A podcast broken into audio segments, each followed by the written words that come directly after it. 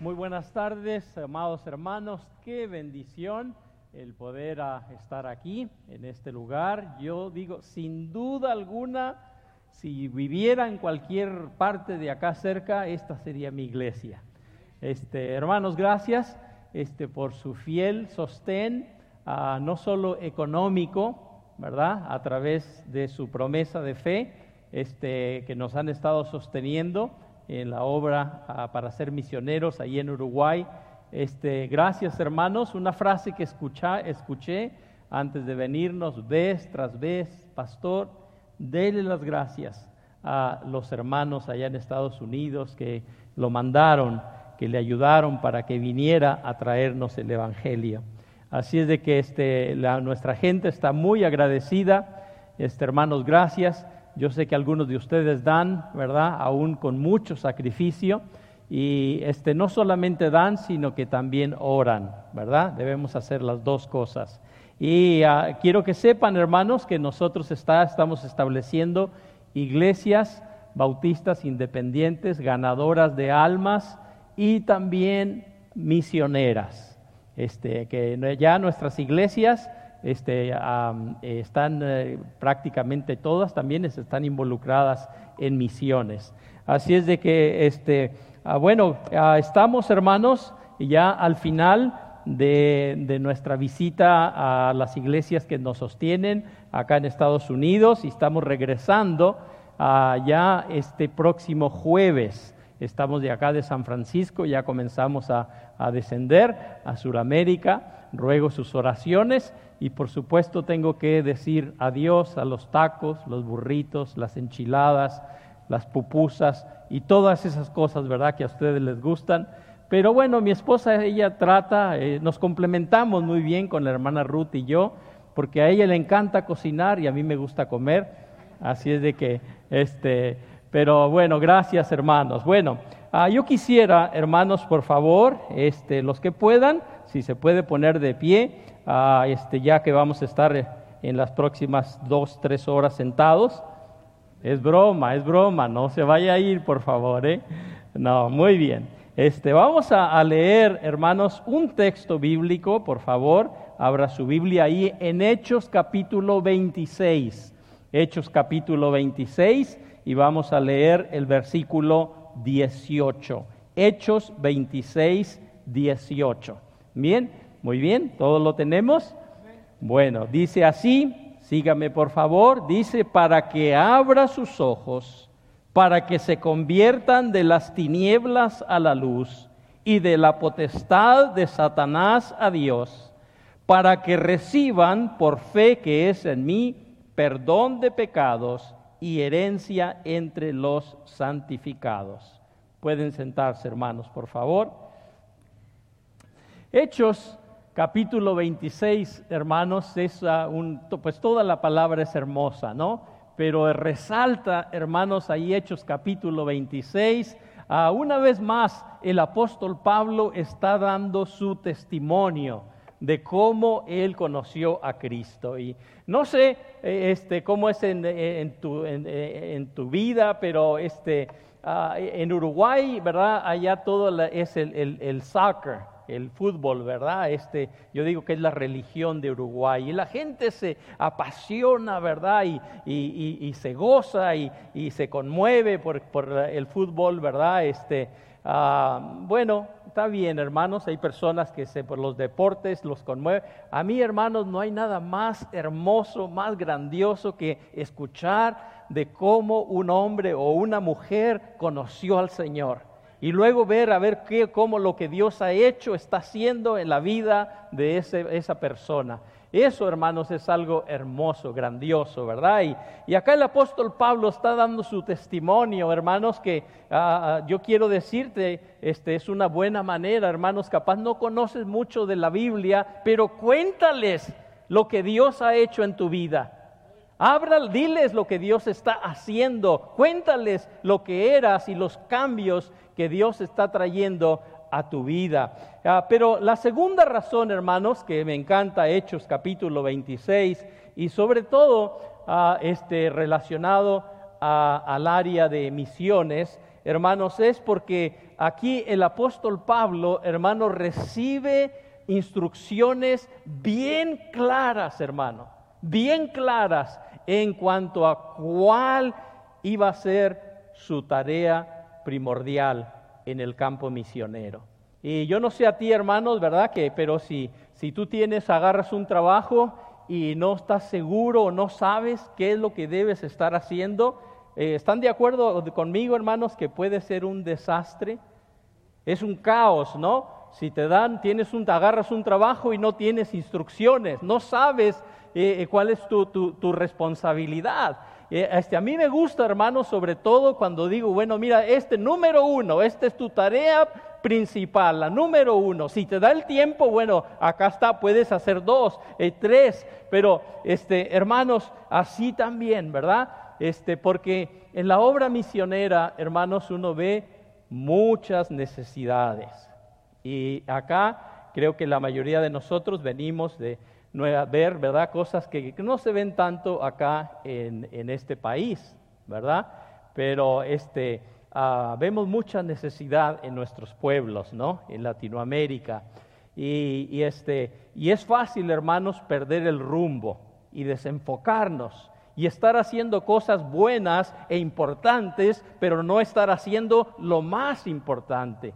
En Latinoamérica, sobre todo, este, ah, hermanos, ah, ah, tenemos lo que se llama la teología de la liberación, ¿verdad? Este nació en Latinoamérica, eh, que viene siendo la, digamos, la obra social, el evangelismo social, ¿verdad? Y este, donde eh, eh, esta teología de la liberación, este, eh, uno, uno, de los libros que salió justo en 1971, ¿verdad? Donde está, este libro está por todos los pastores, digamos, evangélicos en, en Sudamérica. supongo que toda Latinoamérica lo tienen, ¿no? Pero este, dice este Gustavo Gutiérrez, Ah, en este libro titulado La Teología de la Liberación. Le voy a dar una frase para que se vea usted más o menos de qué se trata este libro, ¿no? Pero dice, la agenda de la iglesia debe ser dirigida por las necesidades del pueblo. Qué lindo, ¿verdad? Suena muy lindo, hermanos, pero este, qué trágico, qué trágico Qué, ah, lamentable, hermanos, qué cantidad de iglesias, misioneros, ah, e, este, han adoptado esta teología trastornada, errada, ¿no? Que quiere decir que nosotros debemos preocuparnos más por las necesidades físicas, económicas, que por lo más importante que viene siendo que la necesidad espiritual. Y sabemos, hermanos, ¿no? que hay muchas necesidades en nuestro pueblo. Ah, este, ah, yo recuerdo en Uruguay el año 2001, el año 2001, hermanos, 2001, 2 y hasta el año 2003. Yo digo, no fueron años malos en Uruguay, sino terribles, hermanos, terribles. Ah, este, eh, ustedes saben que, bueno, el 2001 eh, Uruguay vive principalmente, tiene turismo, que los turistas vienen la mayoría de Argentina, y luego tenemos, obviamente, Uruguay, mucho ganado, ganadería, ¿verdad? Vacas. Y en el 2001, hermanos, de pronto el famoso corralito, ¿recuerdan? En Argentina, este, a un caos donde se cerraron los bancos, nadie podía sacar su dinero de los bancos, eh, este, y, obviamente si no tenía dinero, pues no se nadie iba a ir de vacaciones. Y eso afectó seriamente a Uruguay y estaba, obviamente, el problema era un problemón, ¿verdad? Pero luego, hermanos, unos cuantos meses después, hermanos, vino lo que se llama la famosa aftosa, en una, una enfermedad en el ganado, ¿verdad? Este, donde le salen unas llagas en, en el hocico a las vacas, ¿verdad? Y obviamente no pueden comer y entonces muy contagioso.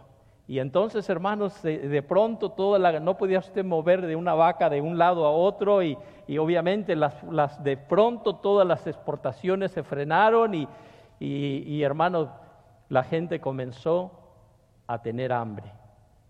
porque obviamente no podía matar una vaca, este tampoco.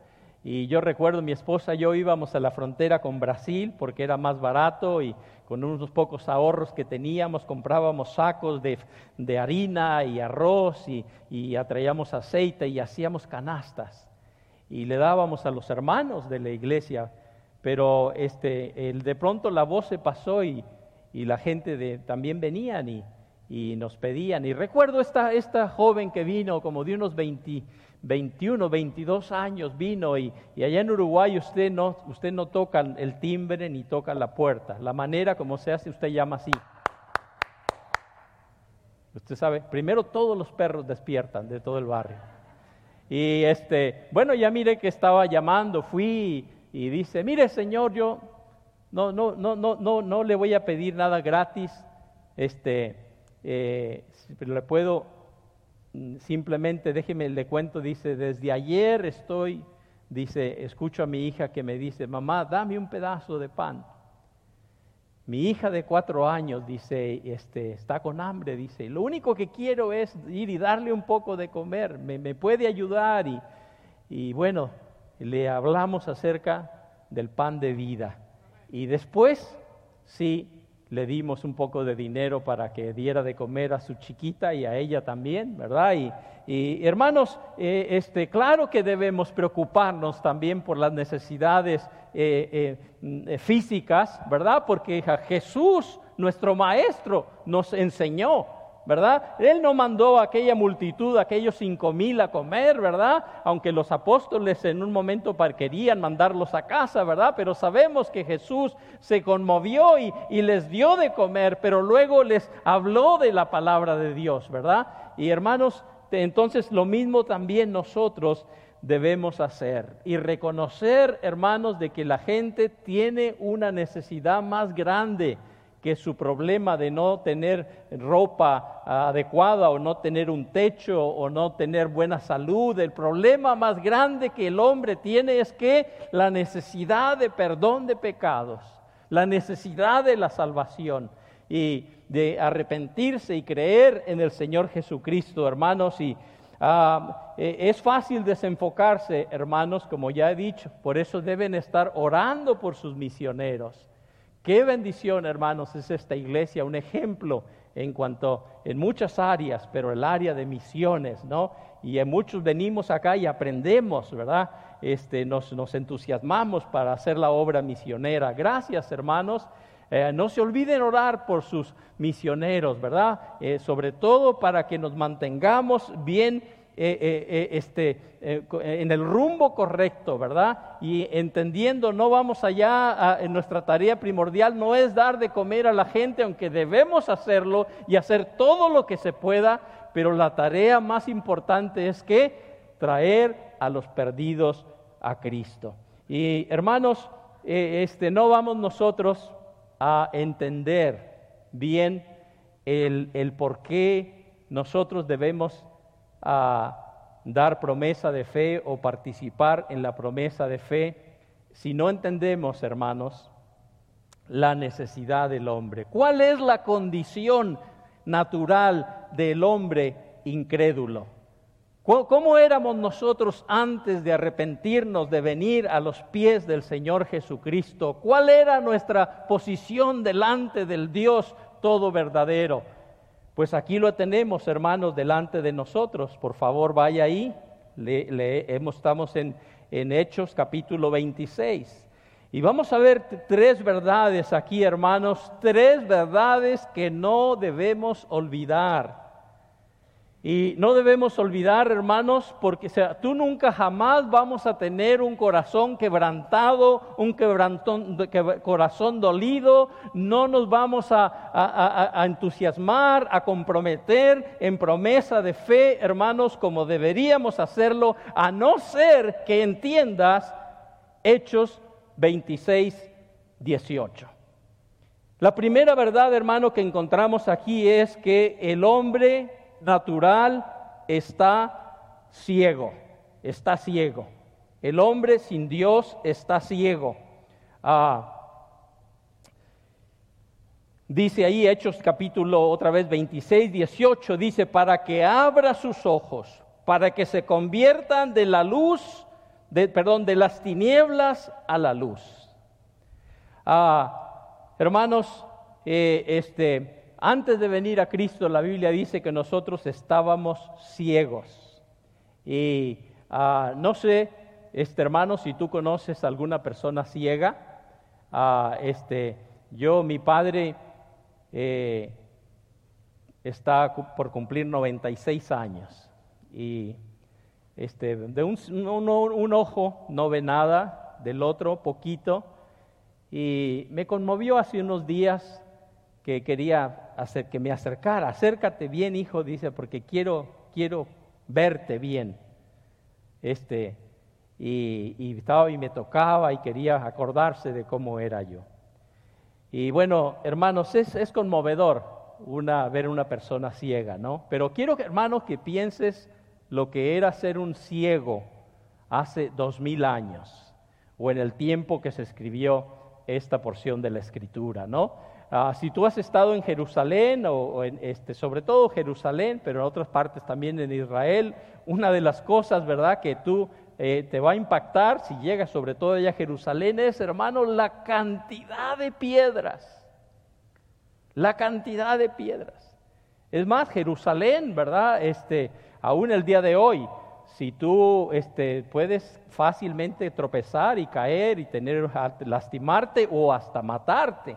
Este, algunas de las calles son así, tienes que ir agarrándote para poder bajar. Este, pues escúchame hermanos, hace dos mil años, cuando una persona, ¿verdad? Eh, salía de, un ciego salía de su casa, pues inmediatamente se iba a estar tropezando con una piedra acá, se levantaba y ya venía, se golpeaba acá y allá otra vez, y, el terreno obviamente muy, ah, muy un alto, alto y bajo, y, y este, y bueno, hermanos, no es eso, hermanos, no es exactamente, no describe la situación de nuestra sociedad.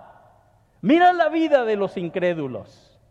Mira aún en, en tu propia familia aquellos que no conocen al Señor. Mira, hermanos, pues nosotros mismos, ¿cómo era nuestra vida antes de venir a Dios? Vivíamos sin rumbo, un sube y baja, un hoy sí, mañana no. Éramos inestables en nuestra relación matrimonial, en, la familia, en tantas áreas, hermanos. Pero gracias a Dios, ¿verdad? Una de las cosas más hermosas es el momento que nos entregamos a Cristo, es precisamente que Dios comienza a traer estabilidad a nuestra vida. ¿Es así o no? O debería ser así, hermanos. No es buen testimonio, ¿verdad?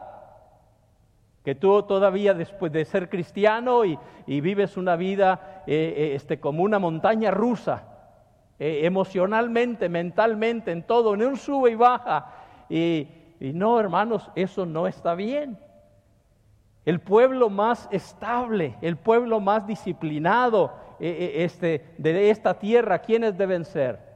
Nosotros los cristianos, ¿verdad? Porque tenemos razón para hacerlo, porque ahora tenemos al Señor, hermanos.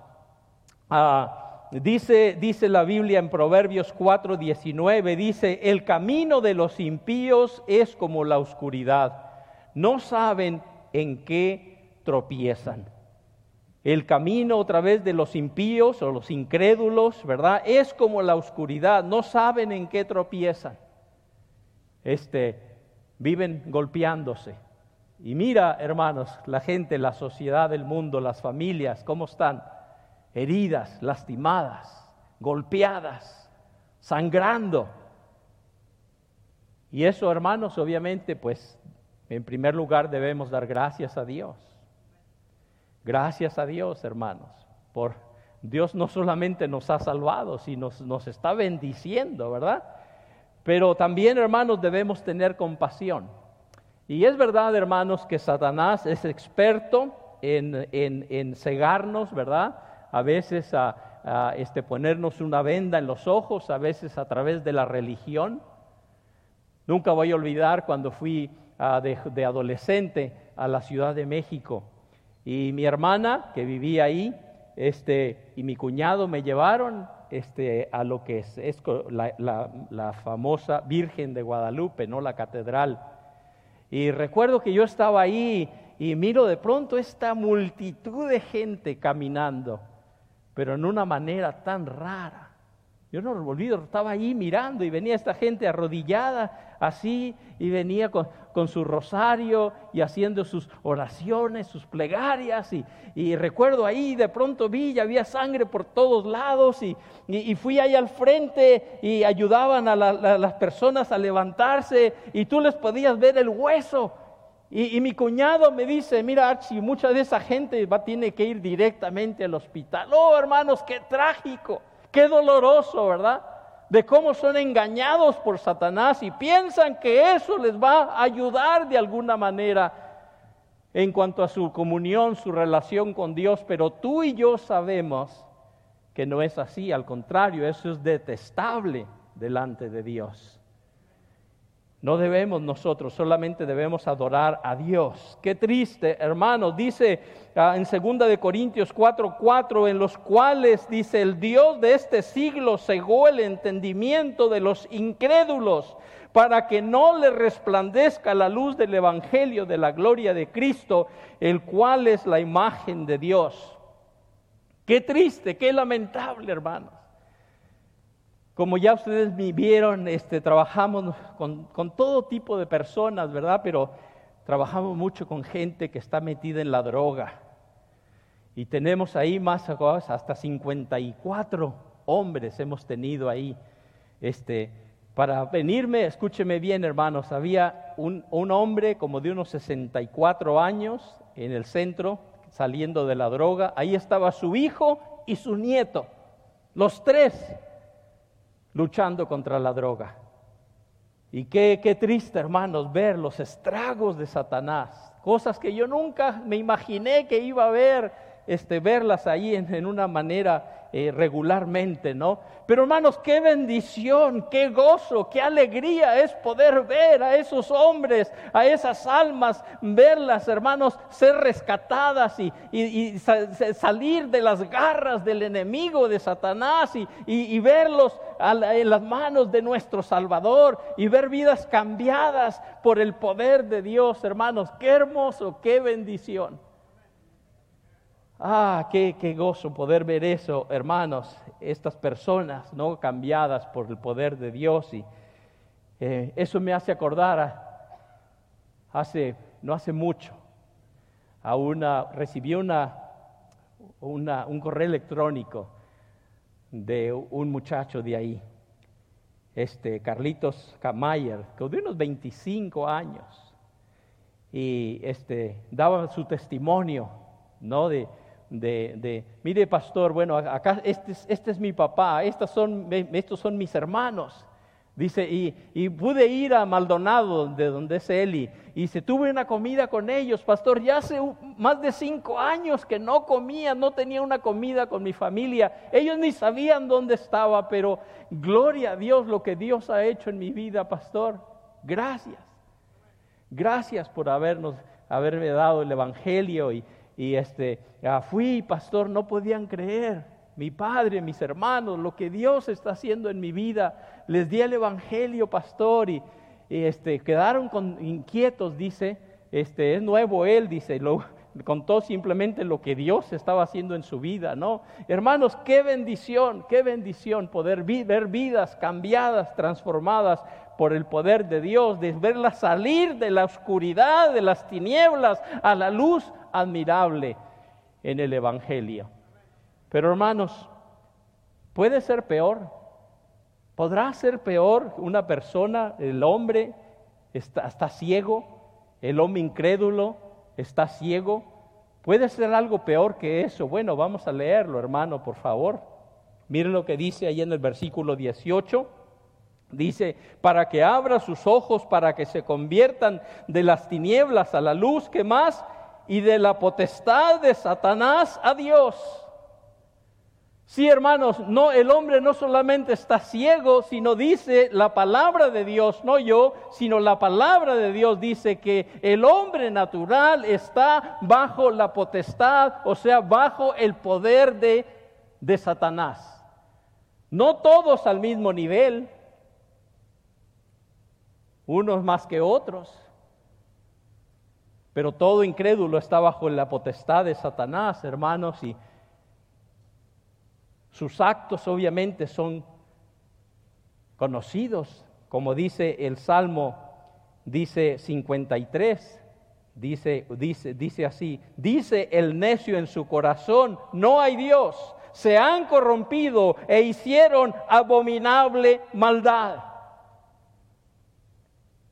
Miren lo que está sucediendo, hermanos,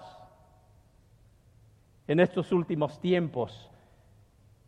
No, no parece que estamos acostumbrándonos, pero es que, terrible, hermano. Gente, hombre que va y, agarra su rifle, eh, sus armas y, las carga y luego sale y va al Walmart o sale a, un, shopping o, va, empieza a una escuela eh, eh, este, y comienza a matar a personas que nunca conoció personas totalmente inocentes, hermanos. ¿Quién está detrás de eso? Satanás. ¿Cómo explica usted, hermanos, personas que se ponen dinamita a, su alrededor y, o le ponen aún a sus seres queridos, a su hijo o su hija, y, la idea es hacerse volar, explotar para eh, eh, eh, lastimar o matar entre más personas posibles, mejor? ¿Quién está detrás de eso?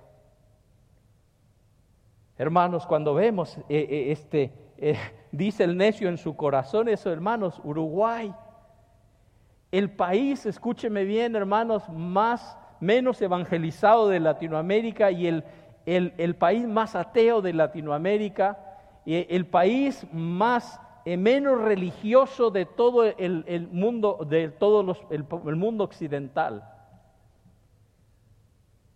La gente se jacta de, no creer en Dios, ¿verdad? Y, como resultado de eso, hermanos,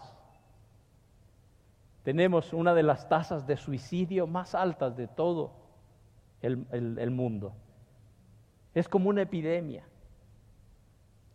Cantidad de gente, hermanos, gente mayor, adolescentes de todas edades, hermanos, este, quitándose la vida de la manera más grotesca que se puede imaginar, hermanos personas a las cuales yo les he estado hablando, hermanos, recuerdo especialmente a este hombre, eh, eh, hablé, le hablé como por tres horas y tanto, eh, dándole el Evangelio y diciéndole, sí Señor, lo que usted me acaba de contar es verdad, Satanás ha hecho grandes estragos en su vida y ha destrozado su familia, y, pero ahora Él le quiere llevar al infierno para toda la eternidad, pero aquí estoy para que usted está, mire lo que dice la palabra de Dios y de, dándole el Evangelio. Y parecía que se iba a convertir.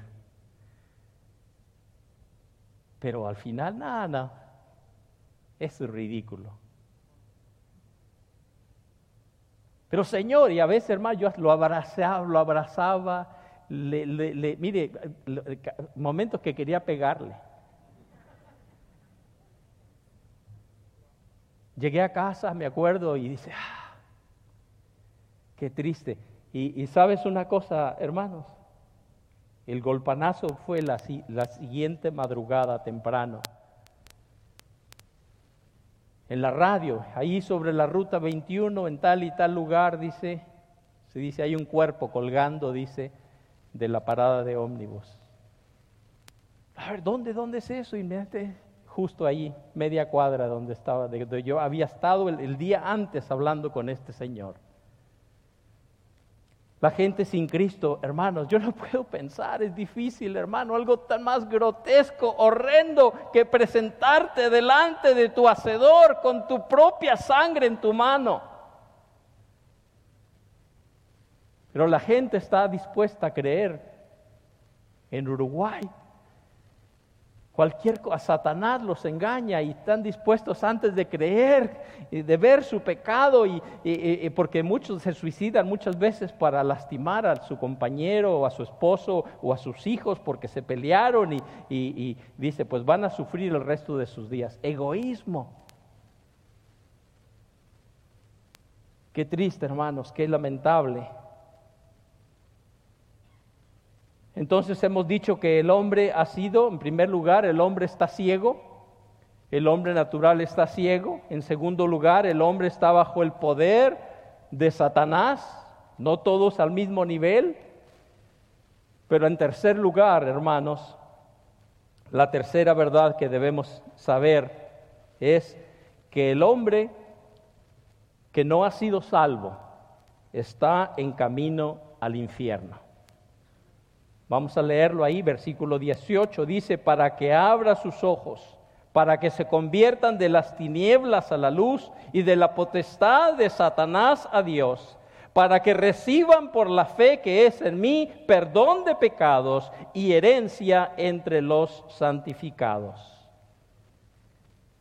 La persona sin Cristo, hermanos, está en camino al infierno. ¿Te das cuenta, hermano? De que toda persona que tú has visto esta semana en el trabajo, en la calle, en el shopping, donde quiera que hayas estado, toda persona o va a pasar la eternidad en el, en el infierno o en el cielo. Oh, hermanos, no podemos callar. No podemos callar. Me acuerdo haber ido a, visitar a, un hombre, su, hijo era miembro de nuestra iglesia y, este, cuidaba una casa, era como una mansión allá cerca de Montevideo, de la capital.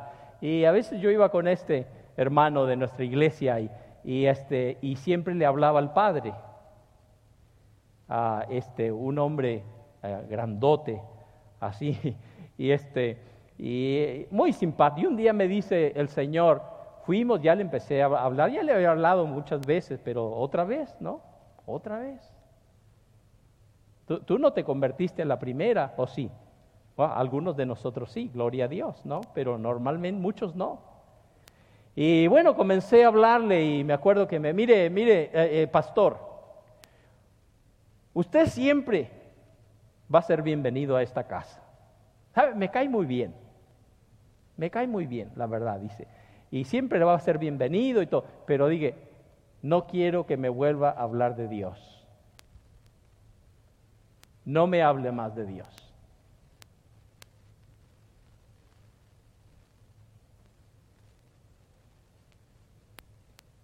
¿Le puedo pedir un favor? Le dije.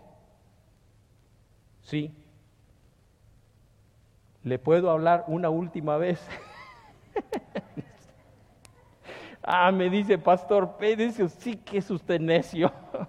Yo pensé, el necio es él, ¿no? Pero es muy necio usted. Bueno, dice, está bien.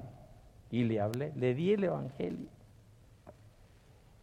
Mientras oraba, mientras le daba las citas bíblicas y todo, y, y su esposa escuchaba también.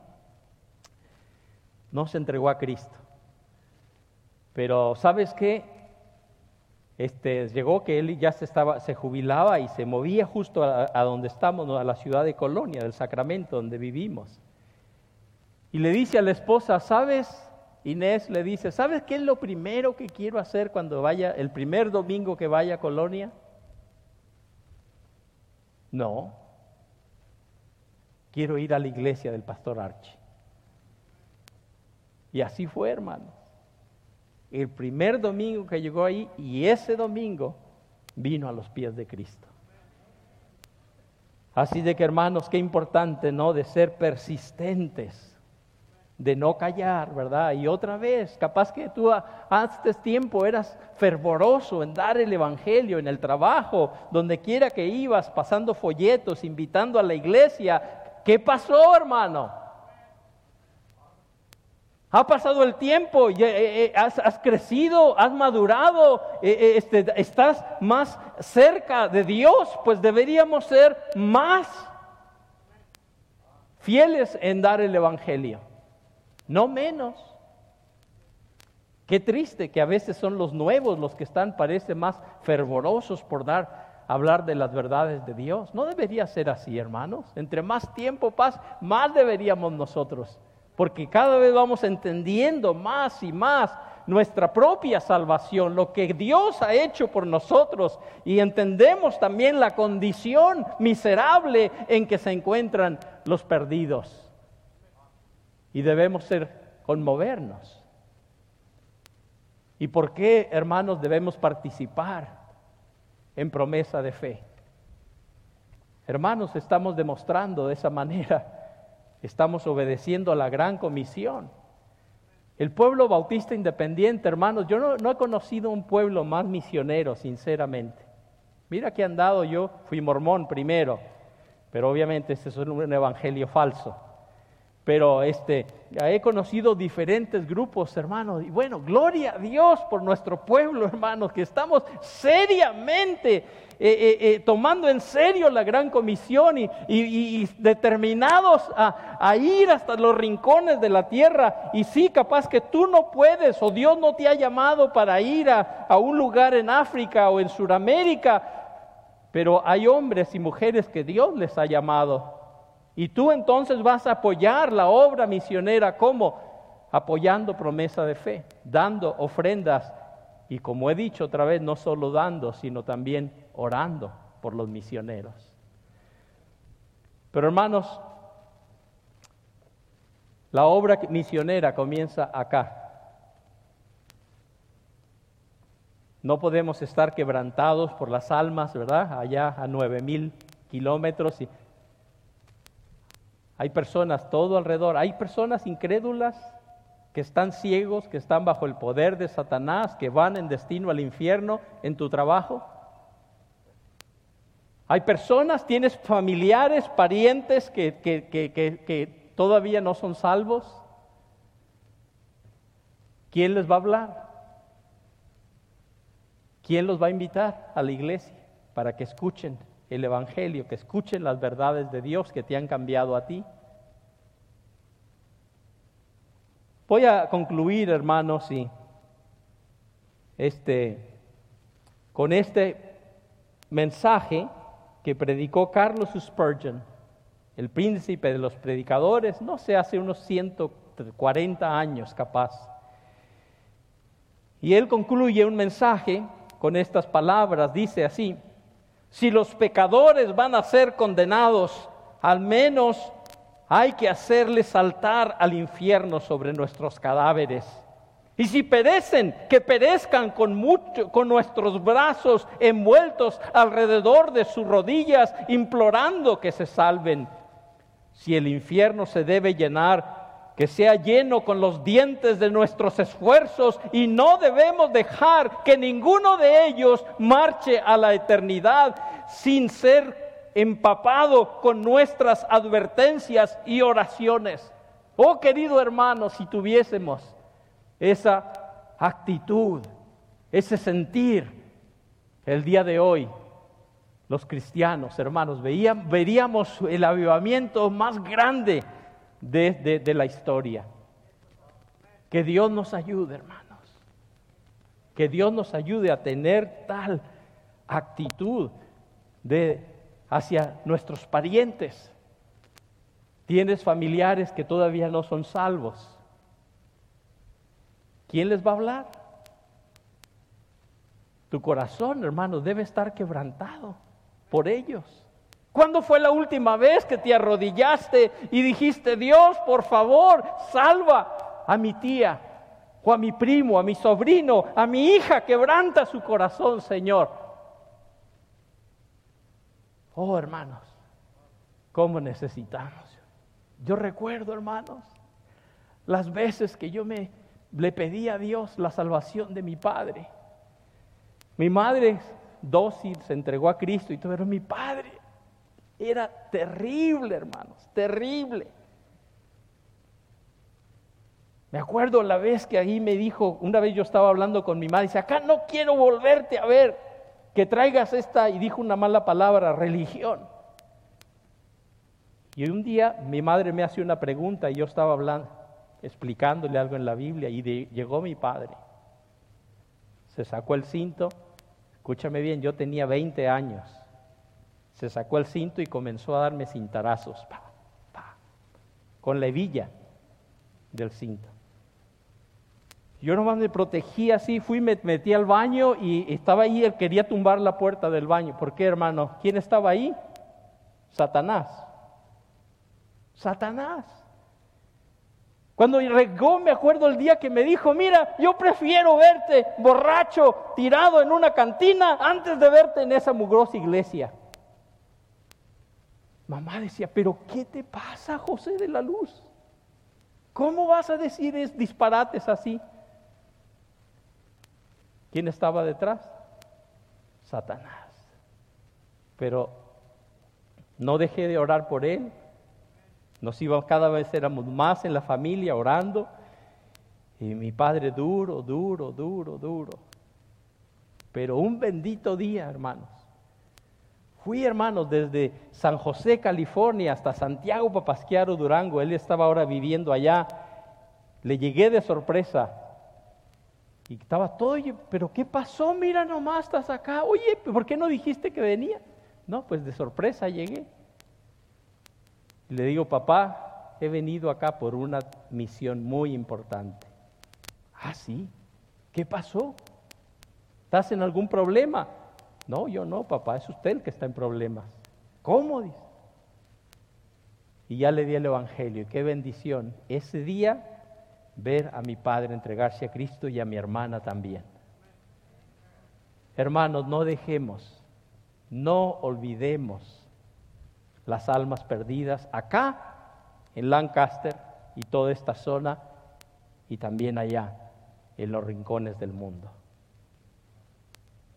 Oremos. Padre